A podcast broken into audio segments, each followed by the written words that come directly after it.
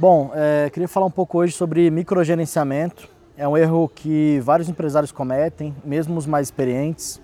E é importante quem está começando saber como é que funciona isso, o que, que é, para você poder identificar e sair disso.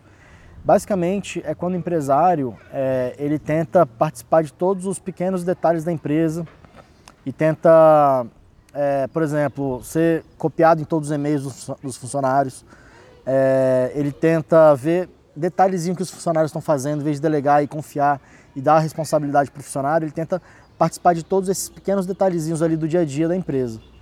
Isso daí acaba consumindo ele e fazendo com que ele perca tempo em vez de estar tá é, focando em coisas mais importantes da empresa. Então vários empresários fazem isso e é importante que você tente identificar onde que você está cometendo esse erro para poder focar nas coisas mais é, importantes e maiores da empresa.